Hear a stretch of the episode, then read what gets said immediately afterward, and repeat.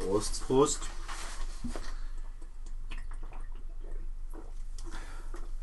Ja, diesmal trinken wir Astra Rotlicht. Ähm, das wird gebraut von der Barbaria St. Pauli GmbH in Hamburg. Hat leider keinen Klappentext. Äh, da steht nur drauf, gebraut mit Liebe und mehr Alkohol. Sind nämlich 6% Alkohol drin. 6,0. 6,0. Wie schmeckt's dir? Ja, ähm, äh, ich meine, es ist ja nicht das erste Mal, dass ich jetzt Astra trinke. Das bringt, glaube ich, so eine Bekanntschaft mit dir mit sich. Ja. ähm, es ist ein bisschen herber und noch ein bisschen kräftiger wie die Biere, die wir jetzt in letzter Zeit hatten. Aber ähm, ich fand es wirklich echt schön zu trinken. Und vielleicht liegt es auch an mehr Alkohol. Ja, äh, ja, der herbe Geschmack. Ich mag ja herbe Biere sehr und es, es hat hier so ein, so ein bisschen so einen leicht holzigen Nachgeschmack. Das äh, mag ich eigentlich sehr gerne. Ähm, ja, kann man gut trinken, vor allen Dingen nach, nach anstrengenden Montagen zum Abend. Äh, ist das doch eigentlich eine schöne Sache. Hm, Genau. Gut.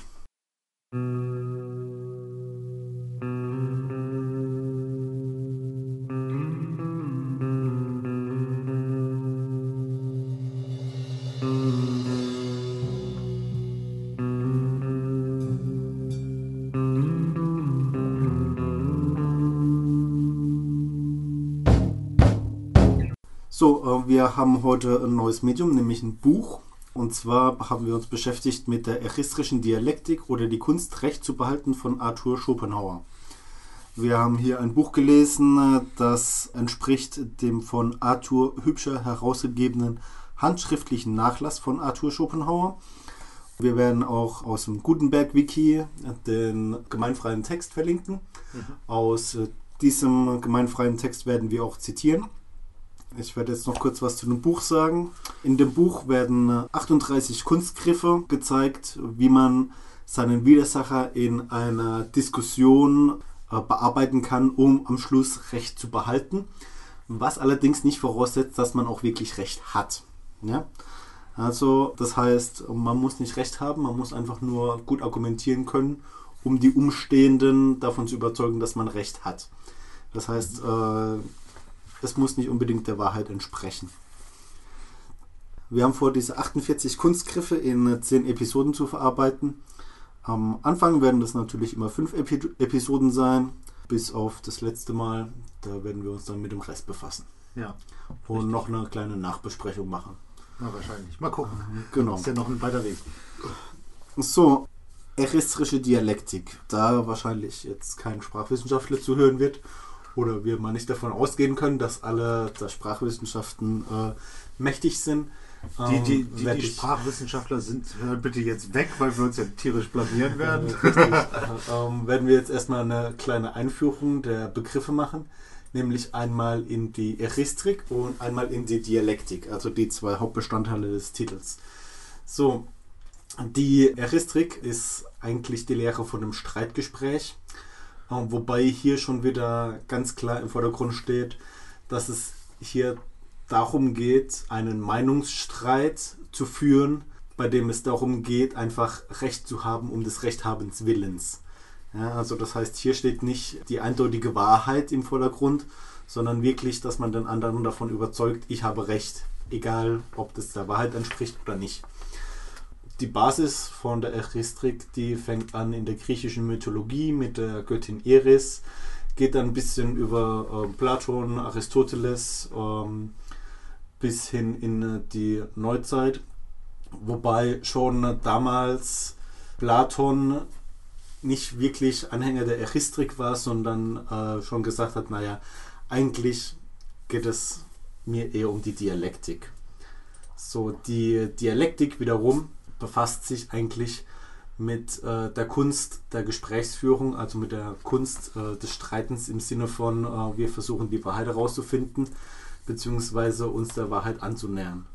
Äh, ein Grundgedanke von der Dialektik oder von dem dialektischen Streit ist einfach, dass aus einer These und einer Antithese eine neue Wahrheit entstehen kann, nämlich die Synthese. Tada! So viel dazu. So, so die Theorie. genau, so eine Theorie. Ja gut, steigen wir ins Thema ein, wobei äh, wir noch nicht ganz da sind, mit den Kunstgriffen anfangen zu können. Es gibt dann noch so kurze, zwei kurze Einleitungskapitel, die fasse ich jetzt mal einfach zusammen. Ihr könnt ihr aber, wenn ihr euch das näher interessiert, auch gerne im Gutenberg oder woanders, wo halt der gemeinfreie Text abgedruckt wird oder halt kauft euch das Buch, verlinken wir auch, ähm, auch nochmal nachlesen. Also diese eristische Dialektik beschäftigt sich mit der äh, Kunst zu disputieren und zwar ne pas et ne fa. Das heißt, sowohl wenn ihr jetzt in der Diskussion Recht habt, wie auch Unrecht. Es wird halt so ein bisschen erklärt, dass es halt nicht darum geht, halt Recht zu haben, weil das obliegt der Logik im, im Gegensatz zur Dialektik, sondern es geht darum, dass man den Gegner davon überzeugt, dass man Recht hat oder nur die Zuhörer, wenn man den Gegner nicht überzeugen kann da geht es halt darum, dass es eine sogenannte dialektische Taktik gibt, also dass man halt gut diskutieren kann, so dass es so scheint, als habe man recht. Ja, dazu soll es jetzt ein, ein Training geben für die, die das nicht von Natur aus können und äh, dieses Training macht das Buch oder halt dieser Podcast, je nachdem, wie ihr das gerne möchtet. Deswegen halt die Kunst recht zu behalten. Und der Herr Schopenhauer hat das mit einem sehr schönen Beispiel unterlegt, das ich an der Stelle mitbringe und hat gesagt, ich bin hier so eine Art Fechtmeister weil ein Fechtmeister, der erklärt dem Schüler auch, äh, wie er gut ficht, damit er halt letztendlich den Fechtkampf gewinnt und fragt also nicht danach, ob der Schüler recht hatte, als er diesen Streit vom Zaun gebrochen hat. Genau. Ähm, was hier vielleicht auch noch ein bisschen anzumerken gilt, es ist die eristische Dialektik als Text wurde vom Schopenhauer auch so ein bisschen äh, nicht ernsthaft verfasst, sondern schon ein bisschen als augenzwinkender äh, ähm, Seitenhieb auf eben die Diskussionskultur seiner Zeitgenossen. Also wir hatten viel Spaß dabei, den Text zu lesen. ja, sehr viel. Und äh, ich glaube, es war auch einfach ein Anliegen vom Schopenhauer, den Spaß zu transportieren und es soll eben keine wissenschaftliche, tiefgründige Betrachtung äh, von Streitgesprächen sein, die jetzt at allem standhält, was man dagegen anbringen kann. Also mhm. schon eher ein, ein Spaßbuch. Ja. Und ich hoffe, wir werden. Ihr, ihr habt viel Spaß beim Zuhören und wir haben viel Spaß beim, beim darüber reden. Genau. Gut. Bevor wir damit anfangen, dann jetzt die harte Theorie. Und zwar die Basis aller Dialektik. Und zwar besteht die Dialektik aus zwei Modi und zwei Wegen.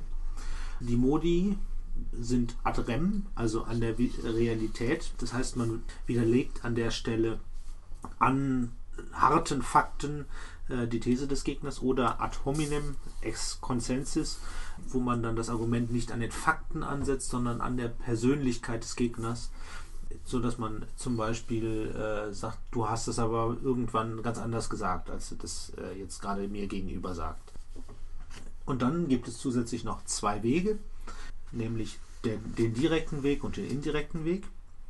Beim direkten Weg greift man entweder die Vorbedingungen einer These an, ähm, also die Grundlage, auf dem diese These äh, formuliert wurde, oder die direkte Schlussfolgerung aus der These ist falsch. Also da kann man dann sagen, wenn das, was du sagst, stimmen würde, dann würde das und das passieren und dadurch versucht man dann klarzumachen, dass die These des Gegners falsch ist.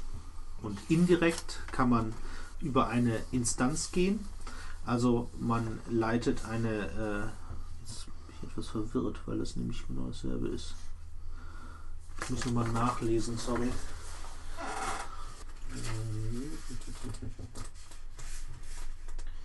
Hm, Schlussfolgerung der These, aus der der aus den Vorbedingungen falsch ist. Also das heißt, die Vorbedingung ist richtig, ja. aber deine These ist falsch. Und die Instanz macht eine Schlussfolgerung aus der These, die offensichtlich falsch ist. Mhm. Okay. Das heißt, da ist schon die äh, Vorbedingung falsch. Ja, okay.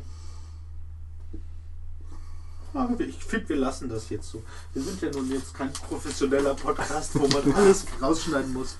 Wir lassen das jetzt so. Mhm. Es gibt zu, diesem, zu, zu diesem Bild auch eine wunderschöne Wikipedia-Grafik.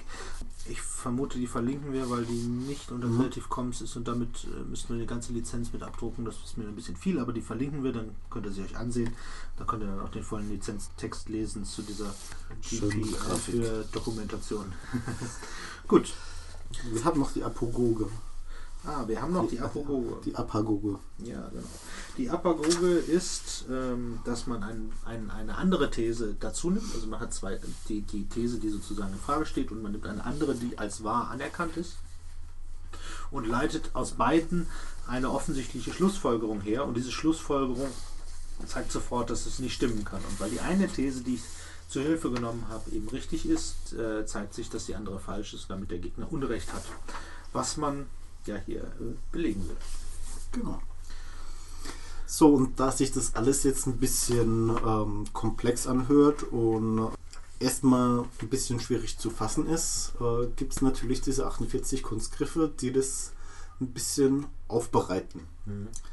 So, Ihr, müsst, ihr müsst halt nur, wir schreiben das auch nochmal in die Shownotes extra rein, immer dieses ad rem, ad hominem, indirekt, äh, apagoge, Instanz, direkt, mit dem Gründen oder Schlussfolgerung falsch, im Kopf behalten, ähm, vielleicht auch für die Shownotes angucken, wenn, ihr- wenn ihr da Fragen habt, weil hier immer mit lateinischen Griff, Begriffen äh, operiert wird, aber man äh, gewöhnt sich da relativ schnell dran. genau. So, und jetzt sind wir endlich an dem Punkt, an dem die, der erste Kunstgriff kommt. Ne? Ja. Liest du? Okay. Kunstgriff 1, die Erweiterung. Die Behauptung des Gegners über ihre natürlichen Grenzen hinausführen, sie möglichst allgemein deuten, in möglichst weitem Sinne nehmen und sie übertreiben, seine eigene dagegen in möglichst eingeschränktem Sinne, in möglichst engen Grenzen zusammenziehen, weil je allgemeiner eine Behauptung wird, desto mehreren Angriffen sie bloßsteht. Das Gegenmittel ist die genaue Aufstellung des Puncti oder Status Controversiae. Ja, das heißt, wenn du mir jetzt eine These gegenüberstellen Mhm. würdest, die ich nicht richtig finde, die ich also angreifen will, will, kann ich das machen, indem ich einfach implizite Einschränkungen, die du gemacht hast, oder vielleicht sogar explizite Einschränkungen, die du gemacht hast, einfach ignoriere und sie viel weiter fasse, als du sie eigentlich formuliert hast, weil sie dann mehr Angriffsfläche bietet. Und dann formuliere ich meine eigene These möglichst genau und konkret. Also das heißt, ich sage dann wirklich ein spezifischer Fall, äh, an dem sich eben beweisen lässt, dass meine These richtig ist und sage halt, guck, wenn wir jetzt uns in diesem Rahmen bewegen, dann ist meine These richtig. Ja, und falls der Gegner halt sowas macht, muss man halt dann immer auf, auf seinen Einschränkungen beharren und sagt dann, nee, hier, das habe ich hier gemeint und du machst da, du machst jetzt aus einer Mücke einen Elefanten. Mhm, Genau. These. Sollen wir mal, sollen wir mal ein Beispiel machen? Ja, mach mal ein Beispiel. Also meine These ist jetzt, die Viren, die, die werden die Menschheit irgendwann mal umbringen. So, und ich würde dann sagen, na, wie kannst du denn sowas sagen? Die Menschheit hat ja schon viele Virenepidemien überlebt. Ja, aber davon rede ich doch gar nicht. Ich habe gesagt, die Viren werden irgendwann die Menschen umbringen. Ich habe nicht gesagt, dass sie schon umgebracht worden sind. Genau. Also das heißt, der Johannes hat jetzt halt, ähm, einfach seine These eingeschränkt und hat gesagt, so, naja, ich habe ja nur gesagt, irgendwann wird es soweit sein. Ich habe ja nicht gesagt, dass es jetzt soweit ist. Also das heißt, er hat ein Umfeld für seine Behauptung geschaffen, die ich schlecht widerlegen kann, weil es ist ja noch nicht das Ende aller Tage. Und dementsprechend können wir nicht sagen, woran die Menschheit wirklich zugrunde geht, ob jetzt Alkohol, Drogen oder Viren. Aber eins von den dreien wird sicher sein. Richtig. Gut. Mache ich mit dem nächsten Kunstgriff weiter. Die Homonymie benutzen, um die aufgestellte Behauptung auch auf das auszudehnen, was außer dem gleichen Wort wenig oder nichts mit der in Rede stehenden Sache gemein hat. Dies dann lukulent widerlegen und so sich das Ansehen geben, als habe man die Behauptung widerlegt. Genau. Kurz noch erklärt, die Homonymie ist ein Begriff, für den zwei unterschiedliche, der für zwei unterschiedliche Dinge steht. Ähm, äh, zum Beispiel eine Bank. Äh, das ist einmal die Bank, wo ich mein Geld hinbringe und einmal die Bank, wo ich mich reinsetze, wenn mir kalt ist. Äh, nee, Moment. Äh, die Bank, wo ich mich draufsetze, wenn ich müde werde. Ja, genau. ist klar. Richtig. Die andere Bank, wo ich mich reinsetze, wenn mir kalt ist, das sind die, die mein Geld verbrennen, wenn ich es ihnen bringe. So sieht's aus. So, ähm, das heißt, wenn ich jetzt halt ein Homonym habe, kann ich es dazu verwenden, die Bedeutung, die nicht so gemeint war, eben gegen diese zu wettern. Ja, wenn ich jetzt halt sage, alle Banken sind schlecht, dann Ja. würde Johannes zum Beispiel sagen, na, wieso, Banken sind noch nett, da kann man sich draufsetzen, wenn man müde ist, man ruht sich aus, ist doch alles wunderbar. Ja, bei dem Wetter hätte ich ja wahrscheinlich keine Chance.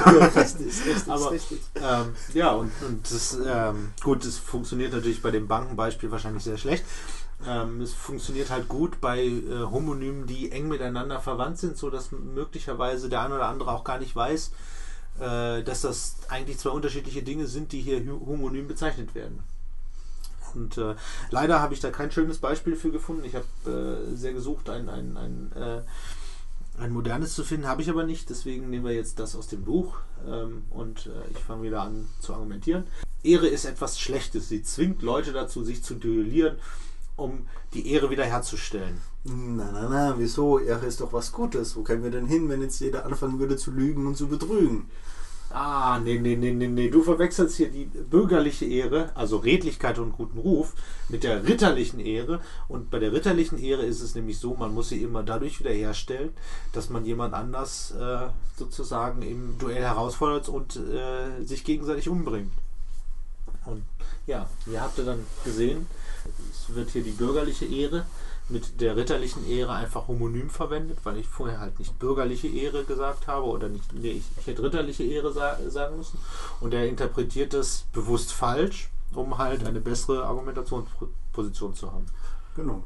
Um äh, hier vielleicht noch mal ein bisschen äh, weiter zu greifen, man kann Homonyme jetzt hat äh, vielleicht, wenn man Homonyme ein bisschen weiter fasst und nicht nur sagt, es bezieht sich wirklich auf ein Wort, kann man es vielleicht auch ein bisschen äh, weiterfassen und sagen, es, es befasst sich mit, äh, mit einem äh, Gesprächsgegenstand. Ja? Also wenn ich jetzt irgendwie mhm. von Ehre rede, dann äh, kann ich auch hingehen und kann sa äh, sagen, nicht jedes Mal hier Ehre hier, Ehre da, Ehre soll und jenes und überhaupt, sondern vielleicht auch einfach wenn es dann um gewisse Verhaltensregeln äh, geht, ja, also zum Beispiel äh, Knicke, ja, mhm. ja. da kann man dann hingehen, kann sagen, naja, gut, aber in Deutschland gelten eben andere, andere Verhaltensregeln als jetzt zum Beispiel in irgendeinem anderen Land. Gut, machst du die nächste? Genau. Äh, kommen wir zum Kunstgriff 3. Die Behauptung, welche beziehungsweise relativ aufgestellt ist, nehmen, als sei sie allgemein, ist impliziter, absolute aufgestellt. Oder wenigstens sie in einer ganz anderen Beziehung auffassen. Und dann sie in diesem Sinne widerlegen. Das Aristoteles-Beispiel ist, der Moor ist schwarz, hinsichtlich der Zähne aber weiß. Also ist er schwarz, nicht schwarz zugleich. Ja, ähm, gut. Das, dieses, das Beispiel von Aristoteles ist natürlich sehr krass und äh, da sagt auch schon Schopenhauer, das ist eher so kein Beispiel, was, was in der Realität, wo jemand drauf reinfallen würde, weil gut, bei, bei diesen weiterfassenden Dingen, bei den ersten drei Kunstgriffen ist es halt so, da muss sozusagen der Gegner, dem muss unterlaufen, dass man ihn im Prinzip da ein, ein bisschen verarscht. Also was, was ist dieser dritte Kunstgriff? Es heißt, äh, ich gehe jetzt nicht auf die Wortbedeutung des Synonyms, sondern ich nehme den Kontext. Jede Aussage steht ja in einem Kontext, wenn ich sie mache. Und äh, ich wechsle den Kontext sozusagen. Vielleicht auch nur leicht, damit der Gegner das nicht so sehr merkt. Aber ich wechsle den Kontext halt so, dass ich seine These widerlegen kann in diesem Kontext. Und ja, in diesem Kontext ist sie dann offensichtlich falsch und da kann ich sie dann entkräften. Wieder ein schönes Beispiel. Machen wir ein Beispiel. Ich sage, alle Menschen sind gleich. Ne, kannst du nicht ernsthaft behaupten, dass alle gleich sind. Es gibt so viele unterschiedliche Menschen und Angewohnheiten, Kulturen und Lebensformen. Die kannst du nicht alle über einen gleichen Kamm scheren. Ja. Und äh, hier kann ich natürlich dann wieder sagen, also ich habe ja wohl ganz offensichtlich nicht den Kontext der Vielfältigkeit des Menschen gemeint, sondern dass alle Menschen vor Gott oder dem Gesetz gleich sind. Genau. Auch, ein, auch ein sehr offensichtliches Beispiel eigentlich. Ah, An dem Beispiel müssen wir noch ein bisschen arbeiten. Aber ich glaube, man versteht so, wo, wo wir drauf hinaus wollen. Genau. Wobei ich sagen muss, also gerade wenn es um Verallgemeinerungen geht und so weiter, ähm, ist es vielleicht wirklich gar kein schlechtes Beispiel. Man muss jetzt vielleicht nicht sagen, alle Menschen sind gleich. Es gibt ja immer so diese schönen Bücher, die auch vor geraumer Zeit ähm, wieder so angesagt waren. Ähm, äh, was war das? Äh, Männer können nicht zuhören und Frauen können nicht einpacken und solche Geschichten. Mhm. Da sind wir dann natürlich schon wieder in einem Diskussionsfeld, das genau auf dieses Beispiel abzielt. Ja? Mhm, ja. Das werden einfach alle Männer, alle Frauen über den gleichen Kamm geschoren und natürlich kann man es nicht machen, ja, weil es. Ja. Äh, Manche Leute haben gar nicht so viel Haare, dass man sie über den Kamm scheren kann. Richtig, zum Beispiel. okay, kommen wir zum nächsten Kunstgriff, Johannes. Ja, den lese ich dann jetzt wieder. Wenn man einen Schluss machen will, so lasse man denselben nicht vorhersehen, sondern lasse sich unvermerkt die Prämissen einzeln und zerstreut im Gespräch zugeben, sonst wird der Gegner allerhand Schikanen versuchen, oder, wenn zweifelhaft ist, dass der Gegner sie zugebe, so stelle man die Prämissen dieser Prämissen auf. Lassen sich die Prämissen mehrerer solcher Proselygismen ohne Ordnung durcheinander zugeben, also verdeckte sein Spiel, bis alles zugestanden ist, was man braucht. Führe also die Sache von weitem herbei. Äh, naja. Beim ersten Mal habe ich es auch nicht verstanden. Ich gebe es zu. Ja. aber das, verstehen, das, verstehen, aber lesen musst du das lesen. Das, deswegen äh, äh, werden wir das natürlich auch kurz erklären. Also, äh, es geht hier darum, wenn etwas, äh, also wenn ich etwas logisch argumentieren will, was der Gegner bestreitet, spiele ich verdeckt. Ja, also das heißt, ich fasse Basisthemen auf und stelle die unkontrolliert einfach wild in der Gegend rum und lasse mir die eben äh, immer wieder vom Gegner bestätigen. Ja, das kann, das kann man eigentlich ganz schön im Gespräch so machen, dass man halt so, so wenn der Gegner nicht das Gefühl hat, man, man argumentiert, sondern man argumentiert drumherum und dann sagt man halt, das siehst du doch auch so. Und gerade wenn man, wenn man ihn so vereinnahmt mit, das siehst du doch auch so, kommt man ja oft sehr schnell dazu, dass man eigentlich jemand hat, der da äh, sich unter, äh, ja, das Ganze unterstützt und dann zum Schluss halt kann man eben diese ganzen Sachen aufzählen, kann sagen, naja, guck mal, du hast jetzt selbst, du hast ja selbst gesagt, ja, das ist ja immer so eine schöne Sache, wenn man dann den anderen damit lockt, dass man äh, ja seine Intelligenz jetzt hernimmt. Ja? Mhm. Du hast ja selbst gesagt, dem stimmst du zu, dem stimmst du zu, dem stimmst du zu und das auch. So, und als Basisthemen, als Basisthese äh, dieser vier Behauptungen kann man ja sagen, dass das so und so ist und somit habe ich recht. Mhm. Ja. ja. Das ist eigentlich eine schöne Sache. Im Buch steht dazu, also das ist ja eigentlich auch sehr einleuchtend, wenn man es mal langsam gelesen hat. Bedarf keines Beispiels. Und ähm, Bedarf keines Beispiels müssen wir an dieser Stelle noch schlimmer formulieren. Ich habe mir ist einfach nicht, nichts Passendes dazu eingefallen. Kommt dir auf die Schnelle was? Nee, nicht wirklich. Ah, ah wenn, äh, ihr könnt ja mal, wenn, wenn euch dazu ein Beispiel einfällt, könnt ihr das eigentlich mal in die Kommentare schreiben oder uns das sogar per, per MP3 oder so zusenden. Hm. Weil, also wir wären sehr dankbar für ein Beispiel. Ähm, ich glaube, der ein oder andere auch. Aber ich denke, ähm, es wird wahrscheinlich jedem schon mal irgendwie vorgekommen sein, dass man dann äh, in der Diskussion äh, dann einfach auch gesagt hat, naja, es gibt eben so Kleinigkeiten, die der Gegner eben zugeben muss, zum Beispiel mhm. aus empirischen Gründen, ja, ähm, dass einfach allgemein bekannt ist, dass irgendwelche Dinge nicht passen. Und äh, wenn man eben selbst im Vorfeld äh, seine Gedanken gemacht hat, kann man natürlich auch die Basisthesen bzw. die Behauptungsthesen, äh, durch die man eben auf seinen Schluss gekommen ist, auch hernehmen. Mhm. Ja, und wenn der Gegner eben äh, ähnlich geprägt ist, dann kriegt man ihn so eigentlich relativ schnell. Schön ist es auch, wenn man eben den Gegner argumentieren lässt und dann einfach seine Argumente bestätigt und eben genau diese Argumente, die der Gegner ja hervorgebracht hat und durchsetzen wollte, am Schluss äh, als Behauptungsthese hernehmen kann, um zu sagen, naja, du hast ja selbst gesagt. So und so ist es. Also, musst du auch zugeben, dass ich recht habe in diesem Fall. Ne? ah. Clever, clever. Genau. Aber wie gesagt, Beispiele sind schön und wir würden uns freuen, von solchen zu hören. Aber kommen wir zum letzten Kunstgriff, nämlich zum fünften heute. Okay. Das ja. ist, ist, wieder meiner, oder? Das ist deiner. Ja, ja. der letzte. Ja. Äh, das ist der, der am kleinsten gedruckt ist. Verdammt. Die, die Outtakes müssen wir ja. dann dranhängen. okay, äh, Kunstgriff Nummer 5. Man kann zum Beweis seines Satzes auch falsche Vordersätze gebrauchen wenn nämlich der Gegner die Wahrheit nicht zugeben würde. Entweder weil er die Wahrheit nicht einsieht oder weil er sieht, dass die Thesis sogleich daraus folgen würde. Dann nehme man Sätze, die an sich falsch, aber ad hominem wahr sind und argumentiere aus der Denkungsart des Gegners ex concessis. Denn das Wahre kann auch als falsche Prämisse folgen, wiewohl nie das Falsche aus der Wahren. Ebenso kann man falsche Sätze des Gegners durch andere falsche Sätze widerlegen, die er aber für wahr hält. Denn man hat es mit ihm zu tun und muss seine Denkungsart gebrauchen. Zum Beispiel ist er Anhänger irgendeiner Sekte, der wir nicht beistimmen, so können wir gegen ihn die Aussprüche der Sekte als Prinzipia gebrauchen. Ja, Ähm, das heißt also, wenn ich jetzt mit dir eine Diskussion führe, gibt es eigentlich keine Notation von, von absolut wahr oder falsch. Also es beruht sich hier nicht auf, auf, die, auf die wirklich wahren Fakten, sondern das, das äh, Relevante innerhalb einer Diskussion ist das, was die, die Diskussionsteilnehmer und wenn man welche hat, die Zuhörer als wahr an der Stelle betrachten. Und so kann man dann halt auch argumentieren. Das heißt im Prinzip, man muss sich auch ein bisschen in den Gegner hineinversetzen und muss dann einfach das für wahr nehmen, was der Gegner für wahr hält, auch wenn man selbst nicht daran glaubt. Ja? Und der Gegner darf das natürlich nicht äh, wissen, also zumindest mal nicht äh, zu Anfang, von Anfang an wissen, dass man äh, die Behauptungen, die man selbst benutzt, als falsch erachtet. Sonst kann er dich natürlich wieder angreifen. Ja. Ein äh, schönes Beispiel, was mir gerade spontan einfällt, bevor wir zum eigentlichen Beispiel kommen, ist ähm, Scientology. Eine schöne Geschichte, eine schöne Geschichte.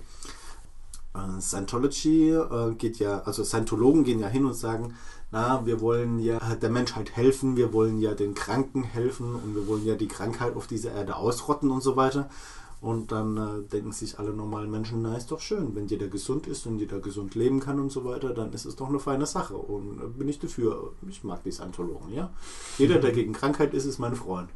So, was man jetzt natürlich wissen muss, ist, dass die Scientologen jeden als krank erachten, der nicht auch Scientologe ist. So, äh, ich glaube, damit wäre so äh, ähm, mal ein Beispiel ganz klar auch praktisch an einer Sekte angeführt. Ne? Das Beispiel, was ich jetzt so vorbereitet äh, bereitet habe, ist ja äh, der Weine hier, ne, ist gegen Fortpflanzung, aber tief religiös. Ja, Fortpflanzung ist scheiße. Und äh, ich komme dann halt mit dem, mit dem Argument, aber dein Gott hat gesagt, seid fruchtbar und mehret euch. Da kann ich als alter Scientologe natürlich nichts dagegen sagen. Ne? Ja. Ich glaube, das war nicht der Gott der Scientologen.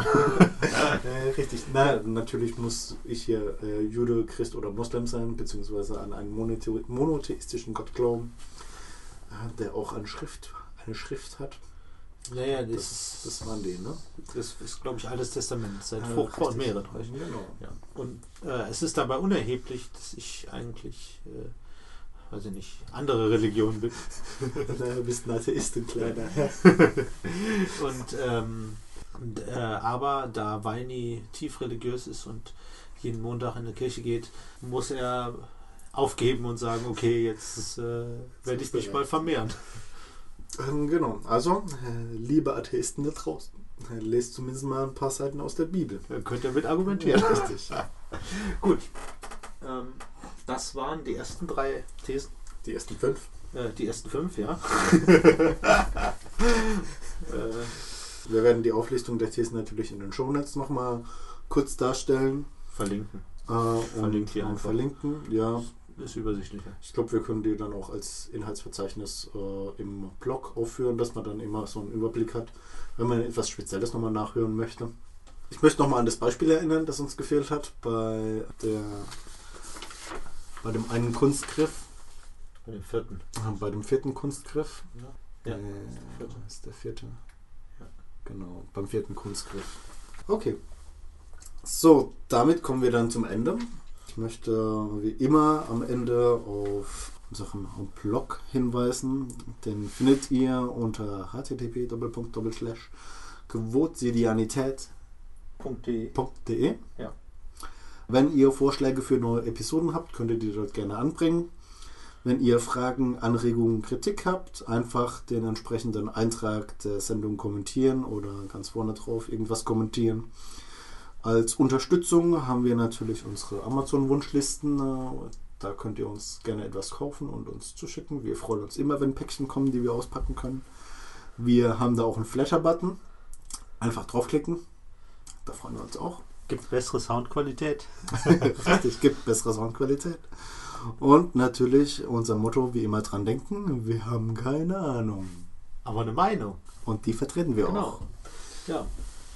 insofern bis zum nächsten Mal. Bis Tschüss. zum nächsten Mal. Tschüss.